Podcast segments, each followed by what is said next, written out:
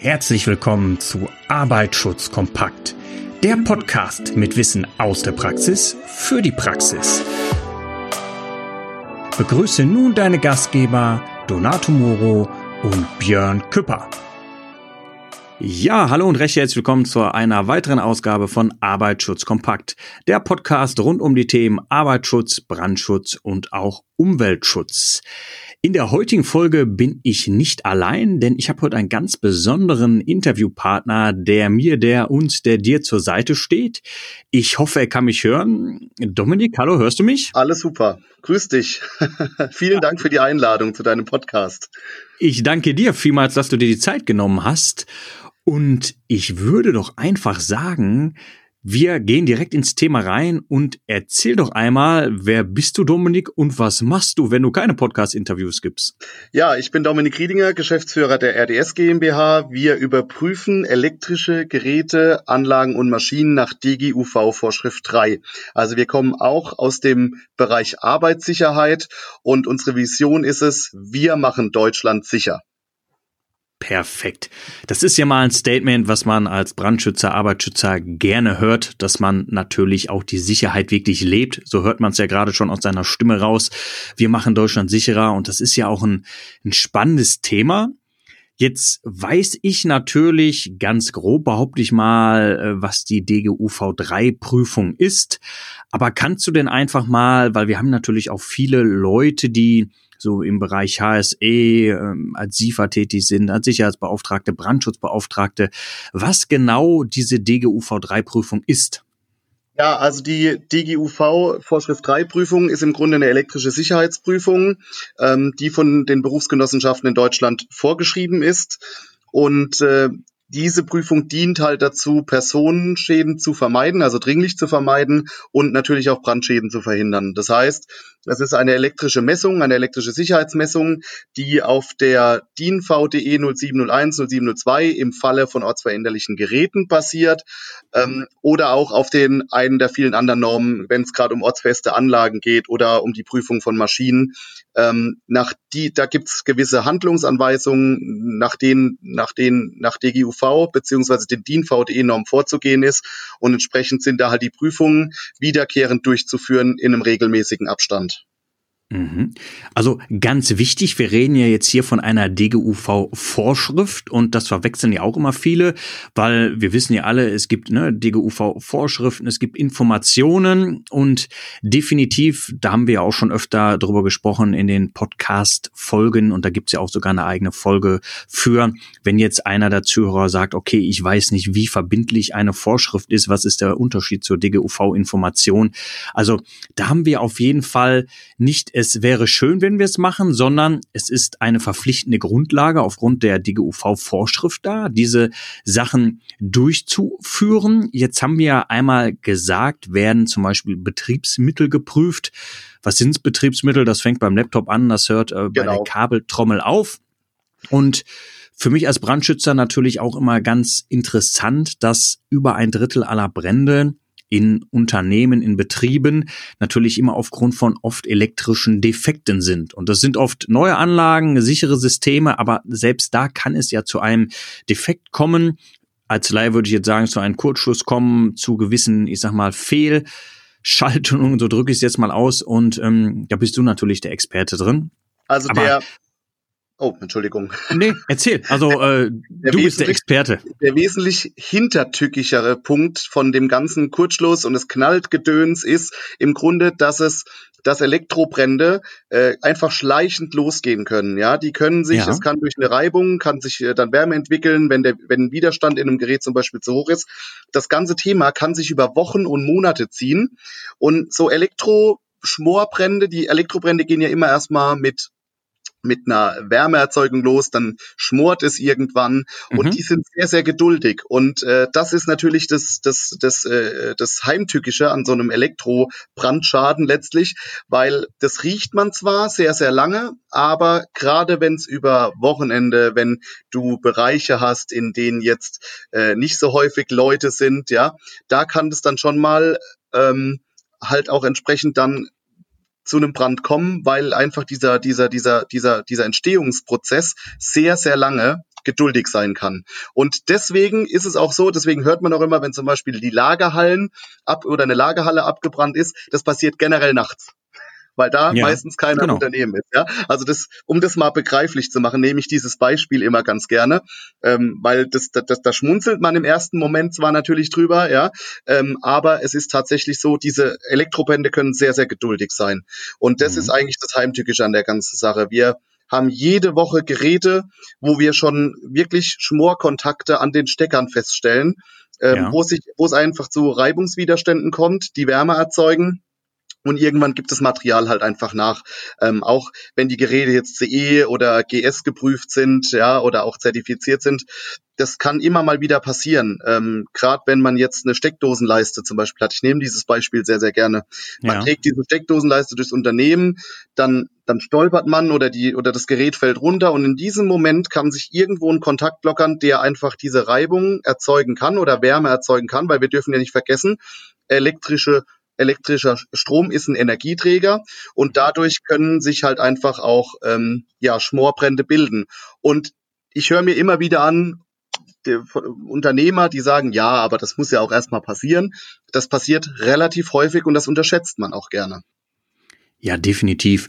Und ich meine, ähm, wir, ich bin ja auch sehr im Bereich des Brandschutzes unterwegs in den Betrieben und gerade wenn man mal auch so unterhalb der, der Tische mal schaut, der Schreibtische, wie da so die Verkabelung aussieht, ne? Also ähm, ich glaube, das muss ich dir ja nicht erzählen, das weißt du selber. Und gerade so in den Sommermonaten, ne? Also die gute ähm, ja, Sechsfach-Steckdose wird ja dann auch relativ, ähm, ja, ich sag mal, ausgenutzt mit allem, was geht und ähm, die Leute denken halt, ja, da sind halt genug Stecker dran, da kann ich ja genug reinstecken. Und gerade im Sommer, ne, da hat man da sein mobiles Klimagerät, da hat man seine zwei Monitore, da hat man noch zwei Ventilatoren, ähm, da kommt sonst noch irgendwas anderes. Den Wasserkocher hat man am besten auch noch dran angeschlossen und äh, die Leute denken ja, ich habe sechs Plätze frei, also kann ich auch sechs Wasserkocher anschließen. Und am besten dann noch die Steckdosenleisten äh, eine Kaskadierung hergestellt, sodass es dann noch über andere Steckdosenleisten weitergeht genau, und weitergeschleppt ne? wird. Das also, sind die Klassiker. Das sind die Klassiker und die finden wir und da sind wir uns drüber im Klaren, dass das natürlich schon relativ schwierig ist und ein No-Go ist.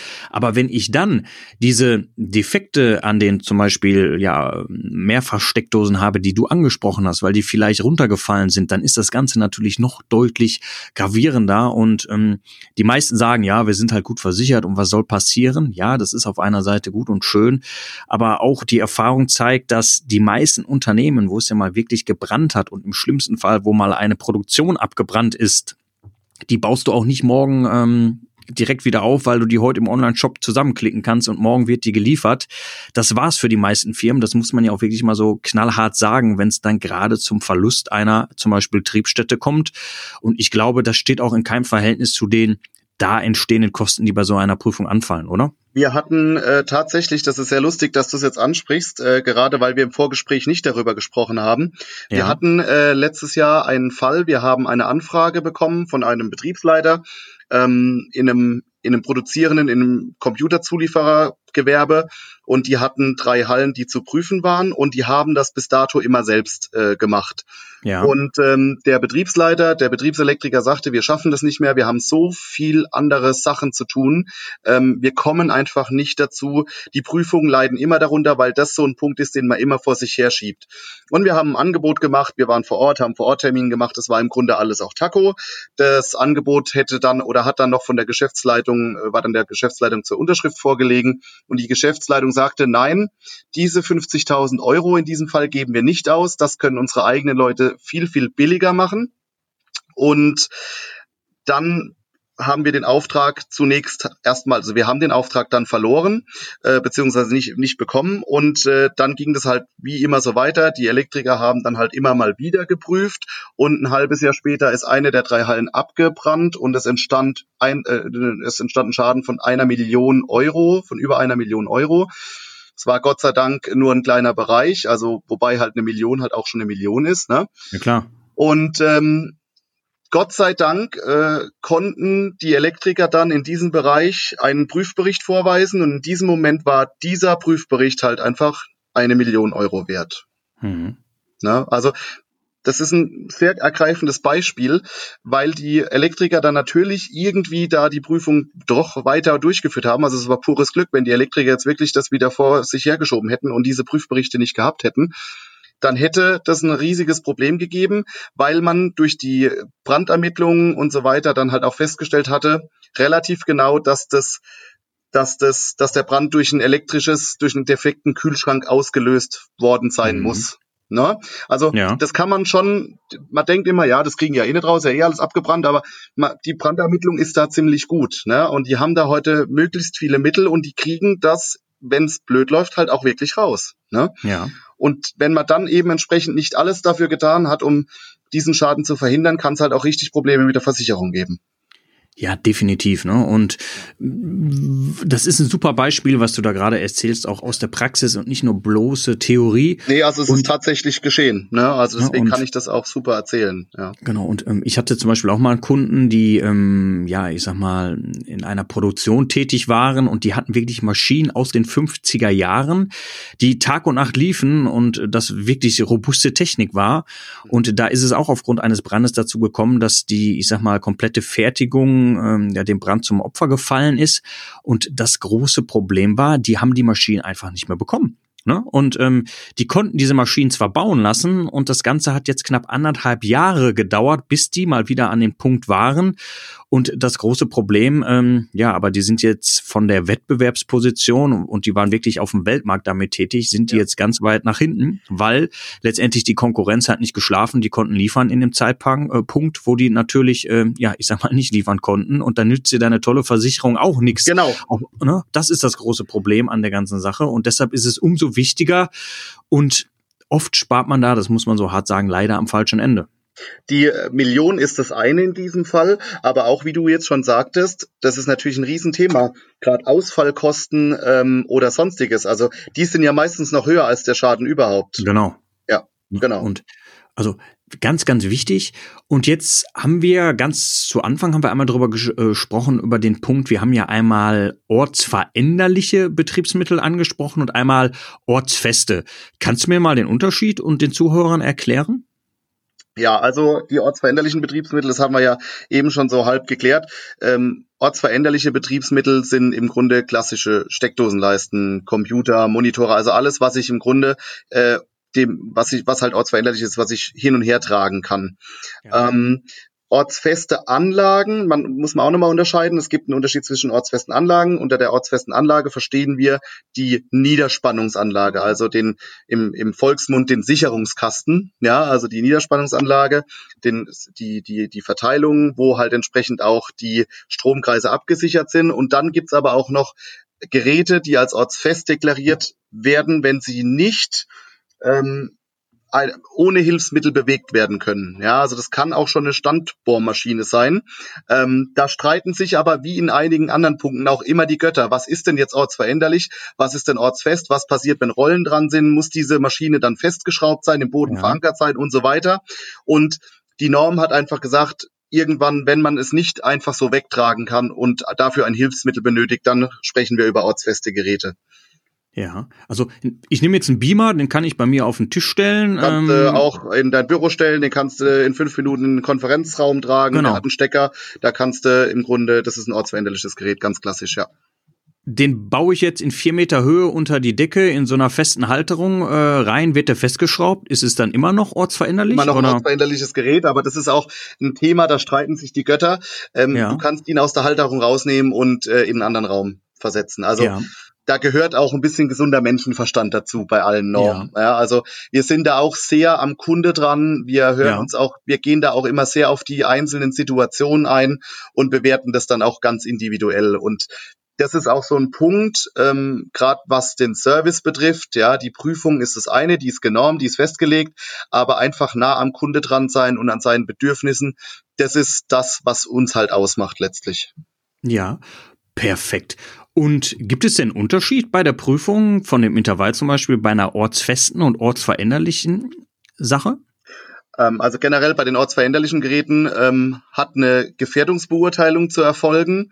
Ja. Ähm, die ist durch den Unternehmer zu veranlassen. Mhm. Und ähm, da kommt es bei den ortsveränderlichen Geräten natürlich darauf an, zum einen auf die Mängelquote der Prüfung. Es kommt natürlich darauf an, wo befinden sich die Geräte. Sind die jetzt in einem Werkstattbereich aufgestellt? Sind die in dem Verwaltungsbereich aufgestellt? Mhm. Ähm, da geht es dann auch um Abreibung und so weiter. Welcher ja, welchem, welchen Gegebenheiten die Geräte halt ausgesetzt sind. Da äh, hat man in der Regel zwischen sechs Monat, sechs und sechs und 36 Monaten, ja. ja. Wobei äh, man so Pi mal Daumen sagen kann. Das ist aber nicht rechtsverbindlich. Das kann, das kann man nur so mal Pi mal Daumen sagen. In Werkstattbereichen, in sensiblen Bereichen wie Altenheim und so weiter, wenn da die Mängelquote sehr, sehr gering ist, dann geht man da maximal auf zwölf Monate. Und ja. bei einer sehr geringen, Mängelquote, geringen Mängelquote in Verwaltungsbereichen kann man dann auch auf 24 Monate gehen. 36 Monate, da muss wirklich 0,0, aber 0,0 Prozent Mängelquote gibt's fast nie. Also ja. außer die, es gibt Elektriker, die vor der Prüfung die Geräte aussortieren und schon mal durchgehen. Aber ja. das ist ja auch nicht Sinn und Zweck der Sache. Ja, also da ist auch wieder gesunder Menschenverstand äh, gefragt, wenn ich das zusammenfassen darf. Ich sag jetzt mal im Baubereich auf der Baustelle, wo das täglich starken Be Beanspruchungen ausgesetzt sechs Monate. ist, ja. sechs Monate ja. und ähm, im Bürobereich jetzt vielleicht wirklich irgendwo eine, eine Steckdosenleiste, die da super äh, vor sich hin liegt und wo auch nichts drankommen kann, da könnte man das Intervall dann hochfahren. Ja, man muss das halt ganz individuell betrachten, ja. ähm, weil sich die Normen und auch die, die Vorschriften da das ein oder andere offen halten. Deswegen ist es halt auch sehr, sehr wichtig, dass die Leute, die wir als Prüfer einsetzen, auch wirklich da sehr sensibel vorgehen und sich halt wirklich auch angucken, was haben wir denn hier für Bereiche? Haben wir eine hohe Mängelquote und da muss man, das muss man dann halt ganz individuell mit dem Kunden zusammen bewerten, weil im Endeffekt muss ja dann auch der, der, der, der Betreiber muss ja da, das muss das ja auch sehen, im Grunde, diese Dringlichkeit. Das bringt nichts, wenn wir ja. sagen, hier, du musst wieder in sechs Monaten und der, und der Kunde schreibt dann seine Gefährdungsbeurteilung, die er intern machen lässt, äh, 24 Monate rein.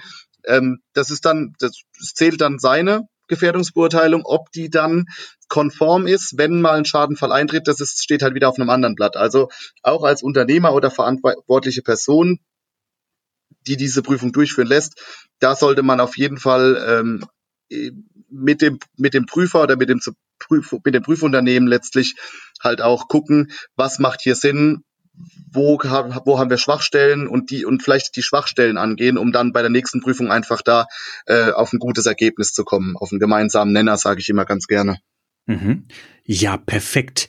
Jetzt hast du aber gerade schon angesprochen, eine Prüfung ist jetzt gut und schön, aber ganz wichtig, das hast du ja in diesem Beispiel mit der ähm, Produktion, wo das war, mit dem Kühlschrank gerade erklärt, ist ja, dass ich das Ganze auch dokumentiere, weil sonst nützt es mir ja nichts. Ähm, genau. Wie, wie macht ihr das denn für eure Kunden? Kriegt der Kunde da einen Report? Habt ihr das irgendwie gesichert? Wie, wie läuft sowas ab? Also bei uns äh, gibt ist es generell so, dass äh, es für jedes Gerät einen Einzelprüfbericht bekommt, in dem auch die exakten Messwerte aufgenommen sind, so dass man ähm, auch, ich sag mal, nach sechs Monaten sehen kann, okay, die Messwerte waren tendenziell eher gut, die tendenziell, Messwerte waren tendenziell eher schlecht, aber mhm. sie haben sich in diesem Rahmen befunden. Ne? Also wir nehmen das sehr, sehr, wir dokumentieren das sehr, sehr genau.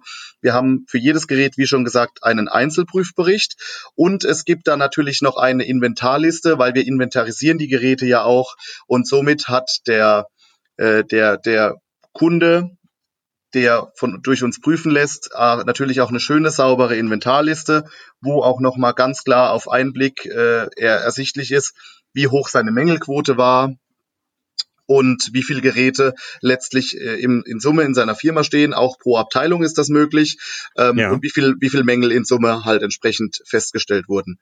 Somit hat man da auch nochmal einen super Überblick und noch dazu gibt es eine Mängelliste mit genauen Standorten. Das heißt, wenn der wenn de, wir bieten den Kunden immer an, die Mängel gleich äh, auszutauschen. Das ist auch nochmal so ein Servicepunkt von uns. Das macht ja. auch nicht jeder.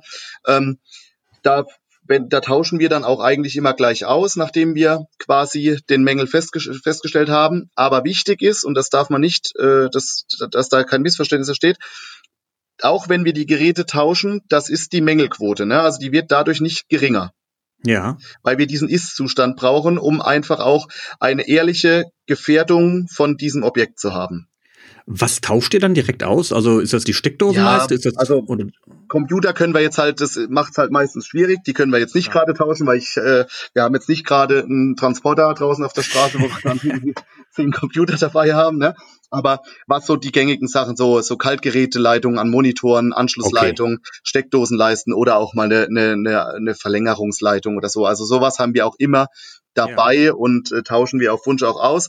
Und wenn das nicht der Fall ist, um nochmal mit, dem, mit der Mengenliste zum Ende zu kommen, dann sieht der Kunde nach, seiner, nach der Prüfung, wenn er die Mängelliste in der Hand hält, wo genau, an welchem Arbeitsplatz ein defektes Gerät liegt. Das geht bei uns auch relativ schnell, sodass der Kunde dann auch die Möglichkeit hat, den Mangel, was ja auch seine Pflicht ist, so schnell wie möglich außer Betrieb zu nehmen.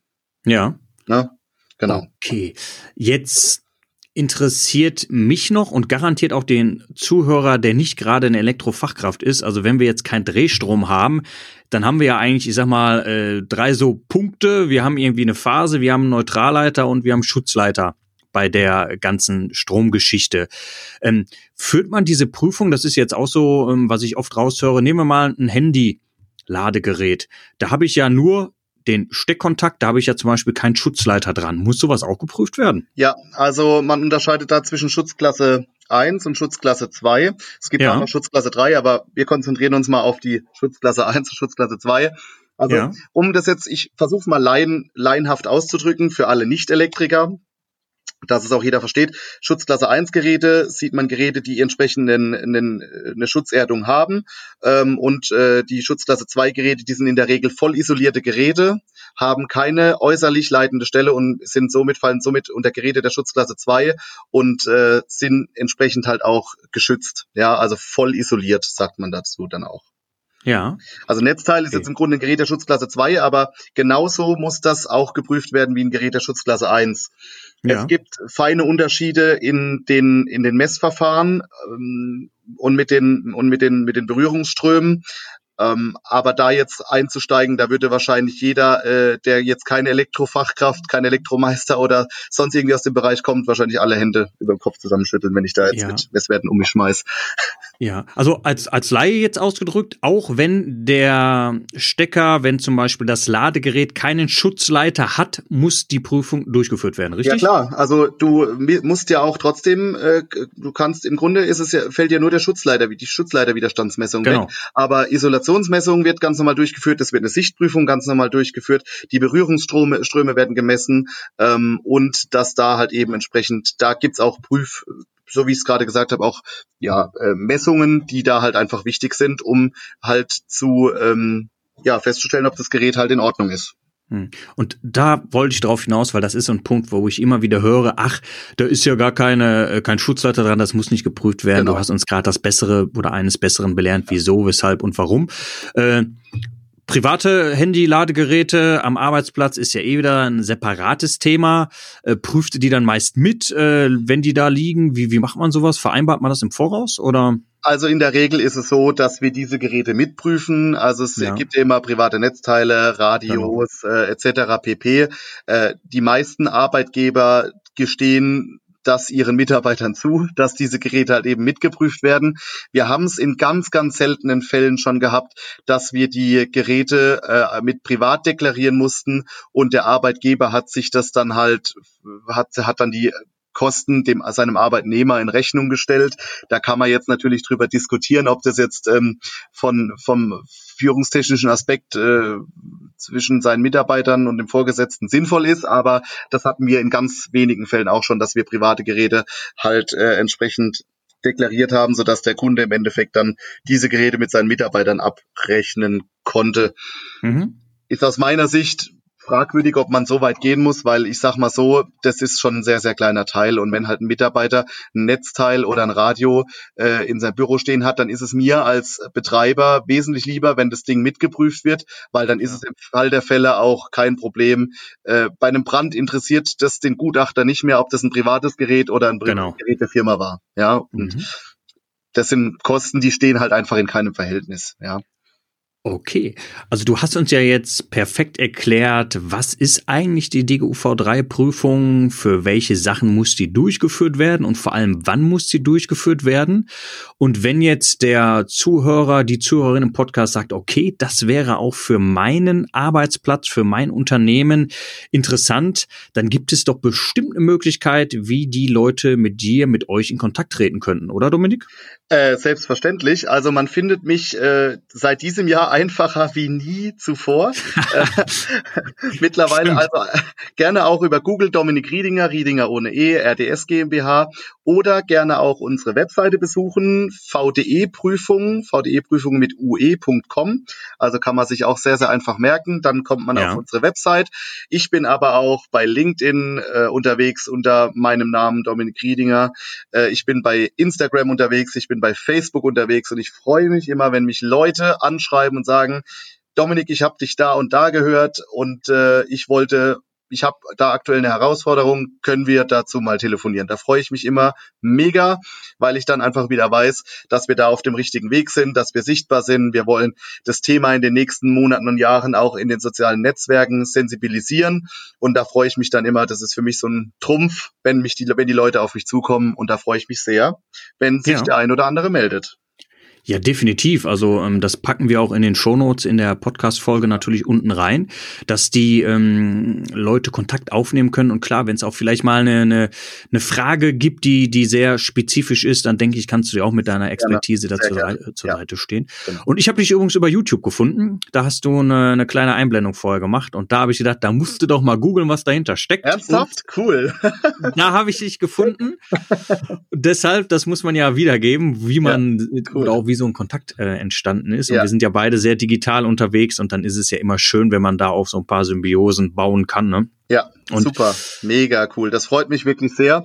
Und ja. äh, ich bedanke mich bei dir, dass ich heute in deinem Podcast sprechen durfte. Ich freue mich immer äh, über jede Einladung, weil dieses Thema wird einfach äh, in den letzten Jahren ist es immer mehr geworden, aber es wird aus meiner Sicht immer noch zu wenig sensibilisiert. Ähm, und da sind wir so die Pioniere, die jetzt online vorgehen und da einfach den Leuten erklären, dass es doch nicht ganz so unwichtig ist. Ja, das ist ein schönes Schlusswort, Dominik. Ihr habt eine Vision, ihr möchtet Deutschland sicherer machen. Das kann ich nur dreimal dick, fett, rot äh, unterstreichen, umranden, was auch immer. Ähm, das ist der richtige Weg, Prävention zu betreiben und da hast du das perfekte Thema für. Ich danke dir auch und ja, ich würde mich freuen. Vielleicht gibt's ja noch mal irgendwann ein spannendes Thema und da würde ich sagen, lade ich dich einfach noch mal vielleicht irgendwann zu einer weiteren Folge an. Sehr, sehr gerne. Vielen Dank, lieber Björn. Alles klar, bis dann. Ciao. Ja, ciao. Das war es auch schon wieder für heute bei Arbeitsschutz kompakt. Wir würden uns freuen, dich bald auch schon wieder in einer neuen spannenden Folge begrüßen zu dürfen. Bis dahin, passe immer gut auf dich auf.